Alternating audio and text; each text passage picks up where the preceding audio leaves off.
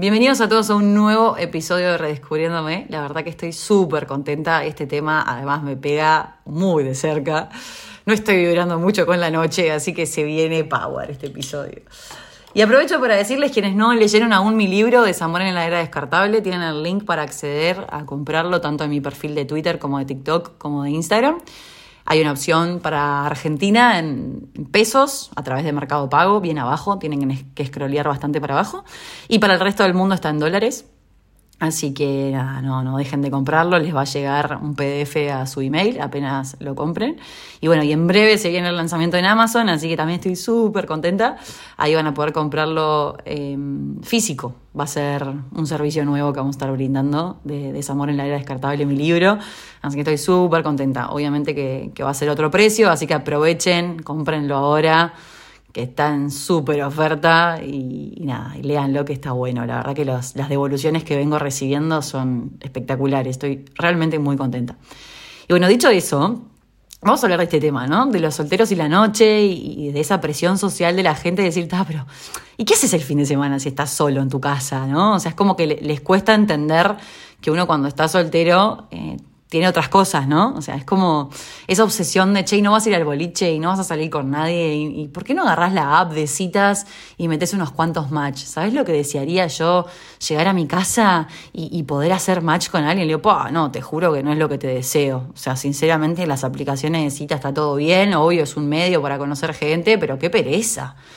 Eh, no, bueno, pero lo que daría por ir al boliche, por salir pa, no, no, no, no sabes lo que es ir al boliche hoy en día. O sea, yo entiendo que, la gente que no está soltera eh, a veces como que proyecta una vida que tienen los solteros que en verdad no es. Y más cuando llevas varios años de soltero y más cuando estás soltero, eh, no porque realmente querés estar soltero, sino porque no te queda otra, porque no has dado con la persona correcta, porque no has coincidido con alguien que realmente eh, valiera la pena. Entonces, muchas veces se asocia el estar soltero con joda, noche, salida, alcohol, desbunde, excesos, ¿no? Y para mí es todo lo contrario, o sea, si bien tuve etapas en mi soltería, hace varios años que estoy soltera, ya saben y me vienen escuchando, ha sido todo un proceso de, evolución donde cada vez valoro más mi tiempo, donde cada vez prefiero estar conmigo misma, donde aprendí a, valorar tanto mi soledad que si decido invertir tiempo en alguien o en algo, en una actividad, en un plan o lo que sea, me aseguro de que realmente eso esté bueno. Y bueno, obviamente si el plan no está tan bueno o la cita que tengo no es lo que yo esperaba, bueno, básicamente eh, decido igual disfrutar porque estoy invirtiendo mi tiempo a conciencia, que es un poco el concepto que uso en casi todos mis episodios, ¿no? Y en todo mi contenido en general uno es dueño de su tiempo y, lo invierte. Entonces, ¿qué podemos hacer con ese tiempo cuando en verdad no estás vibrando con la noche, no estás vibrando con los excesos, no estás vibrando con salir con gente? Que si bien yo creo que al estar soltero uno tiene que encontrar un equilibrio, ¿no? O sea, no se puede quedar en su casa siempre encerrado, tiene que hacer que las cosas pasen, soy la primera en decirlo. También creo que hay que tratar de generar esos espacios para uno mismo, porque yo creo que que dónde está la, la, vida que uno quiere, dónde la descubrís, la, descubrís en la plena soledad. O sea, la vida que vos realmente querés, las motivaciones, las metas, tu propósito, lo descubrís estando con vos mismo. No lo vas a descubrir con alguien más. Entonces, yo creo que para empezar con este episodio es importante diferenciar dos conceptos, ¿no? O sea, primero está el concepto del aislamiento, que, que en ese aislamiento uno se siente realmente solo y siente mucho dolor de sentirse solo es algo muy doloroso y es como que estás aislado del mundo y eso genera mucha incomodidad. Y por otro lado está la soledad, que es esa gloria que uno siente de estar solo, de estar con uno mismo. Y, hay un camino que uno tiene que recorrer de pasar del aislamiento a la soledad y pasar a disfrutarla. Yo, de hecho, mi proceso de encariñarme con la soledad, valorarla y hoy en día necesitarla, porque yo les prometo que cuando estoy con mucha gente mucho tiempo seguido, necesito tiempo para mí misma, necesito llegar a mi casa, necesito leer, necesito descansar, necesito no intercambiar energía con otros seres humanos. De hecho, ayer les decía a unos amigos, yo no sé cómo voy a hacer para volver a convivir porque me he vuelto un bicho, o sea, realmente eh, amo demasiado el tiempo conmigo misma. Obviamente que no hay que irse al otro lado, es un camino, es un trayecto, pero realmente hay una diferencia clave entre estar solo y sentirse solo. Y básicamente es esos lentes a través de los cuales miramos nuestro propio, nuestro propio tiempo a solas. Eh, y cómo utilizamos ese tiempo. O sea, es tiempo productivo en soledad, es conocer tu propia personalidad, conocer tus valores, conocer tus metas. Es básicamente como agarrar y hacer un autorretrato. Es cómo está mi vida hoy, qué estoy haciendo, qué actividades hago, eh, dónde priorizo mi tiempo. Eh, y básicamente es cuando estamos solos eh, dependemos completamente de nosotros mismos, de qué querés comer, de qué querés hacer, de cómo querés invertir el tiempo, si querés leer, si querés mirar una serie. Y cuando estás con otra persona, obvio, hay un intercambio y es una negociación constante. Entonces, quien aprende a disfrutar esa soledad, empieza a dominar mucho mejor hasta sus sentidos, empieza a, diferenciar cuando conoce a alguien si es atracción meramente o si es superficial o no sé, es como que te comprendes tan bien a vos mismo que mm, sabes diferenciar eh, cómo querés vivir tu vida, cómo querés amar, cómo querés ser amado, cómo querés invertir el tiempo. Entonces, cuando vos estás sólido, cuando vos reflexionás sobre tu vida y, tenés bastante autocontrol y sos paciente, porque si uno se desespera, siempre lo digo en mis videos y en todo mi contenido, es lo peor que te puede pasar. Porque elegir por desesperación eh, o no ser paciente y confiar en lo que realmente merecemos es lo peor que te puede pasar. Entonces hay que empezar a cuestionarse y decir, ¿esto es realmente para mí? ¿Esto me beneficiará? ¿Esto es bueno para mí a largo plazo? O sea, hay que empezar a diferenciar entre lo que nos hace bien de lo que realmente nos nutre, nos da eh, como esas ganas de seguir creciendo y apostando. Es básicamente como la decisión cuando tenés una torta de chocolate espectacular, rellena de dulce leche, bonobón, lo que sea, y decís, esta torta me hace bien ahora, pero después me va a hacer mal, me va a doler la panza, me voy a sentir mal, bueno, una vez cada tanto capaz te querés clavar la torta, decís, bueno, me la banco que después me duela haciendo el paralelismo con la vida, capaz estoy con alguien que no me copa tanto, que capaz no me... O sea, que sí te copa, que te gusta, te encanta, porque a vos la torta de chocolate te encanta, pero sabés que el efecto después de comerlo te va a hacer mal, vas a quedar pesado, vas a quedar angustiado, vas a quedar vacío. Tratemos de ver el paralelismo, ¿no? Entonces, está bien, o sea, si cada tanto te querés comer una torta, pero generás tal nivel de conciencia en tu soledad que comprendés perfectamente qué es lo que vos querés. Entonces ahí surgen estas preguntas que recién les decía, ¿no? ¿Esto es realmente bueno para mí? ¿Me va a dar un beneficio? ¿Me va a servir? ¿O es pan para hoy, hambre para mañana? ¿No? O sea, es como que, no sé, con esto de, la, presión que tenemos de la, de la sociedad, de decir, che, pero no salís, pero no estás con alguien, pero no tenés un chongo, no tenés una chonga. ¿Qué haces? Dale, contá, ¿cuál es tu secreto? ¿Qué haces el fin de semana? No, la verdad que el fin de semana, y yo les cuento de este fin de, o sea, leí, salí a caminar con Mora, me vi con unos amigos, fuimos al museo, nos tomamos un café, nos comimos unos croissants. Después vine para casa, seguí sola, me comí unos frutos secos, me terminé de mirar una serie, después me tomé una coca light. Ni idea, es como que todo mi plan de sábado, de que, desde que empieza hasta que termina, es una bomba. Y la mayoría del tiempo, si bien compartí dos o tres horas con dos amigos, el resto del día estuvo prácticamente espectacular y la compañía fue Mora, mi perra. O sea, es como que no genero dependencia de ese ibuprofeno humano, es decir, otra persona que me venga a mí dar energía, sino que yo soy mi propia autogeneradora de energía. Y como disfruto tanto mi fin de semana, mis mañanas, mis tardes, eh, nada, me rinde porque obviamente yo hago el podcast, hago contenido, etcétera, pero piénsenlo para ustedes, o sea, en su vida ¿Cómo quieren invertir el tiempo el fin de semana? ¿Quieren hacer ejercicio? ¿Quieren leer? ¿Quieren hacer un taller? ¿Quieren, no sé, tener una sesión con un coach? Lo que sea, eh, lo que genera al vos disfrutar tanto esa soledad y esa gloria de estar solo, es que no generes dependencia en las personas. Y cuando elijas a alguien para ser tu pareja, para ser tu equipo, eh, no lo vas a elegir desde la necesidad, desde una dependencia, sino como esa media naranja, ¿no? O sea, es como que nos criaron desde chiquitos como para encontrar esa media naranja que nos complemente. Sino que vos ya estás recontra completo, sos una naranja mega completa, mega dulce, sólida, riquísima, que está buscando otra naranja que también esté de fiesta y que juntas puedan hacer un jugo de la puta madre. O sea, si llegamos al paralelismo del jugo naranja, ¿no? Em, sin generar dependencia. O sea, querer compartir el viaje con alguien, vieron que yo siempre digo, un compañero de ruta, querer compartir el viaje con alguien no quiere decir eh, que ese alguien sea tu viaje. Grábense esto, querer compartir viaje con alguien no quiere decir que ese alguien sea tu viaje. Cada uno tiene su individualidad y cada uno se conoció tan bien en soledad que tiene muy claro cómo quiere querer, cómo quiere amar, cómo quiere compartir su vida, cómo quiere invertir su tiempo. Capaz una persona que le encanta hacer deporte, entonces quiere estar con alguien que lo acompañe en su individualidad, que también le guste lo mismo y que juntos puedan generar un proyecto donde ellos dos puedan generar programas que a los dos les cope. Entonces, por eso es importante entender y decir, pero esta persona es para mí. ¿Cómo quiere vivir él? ¿Cómo quiere vivir ella? ¿No? O sea, ¿es realmente para mí o la estoy eligiendo porque me atrae físicamente? Entonces, cuando uno está en esa incomodidad de la soledad, que pasa del aislamiento a la soledad, donde realmente la disfruta, empieza a entender muy claramente qué es lo que quiere. Y se caga de risa cuando viene alguien y te dice, che, pero el fin de semana no salís.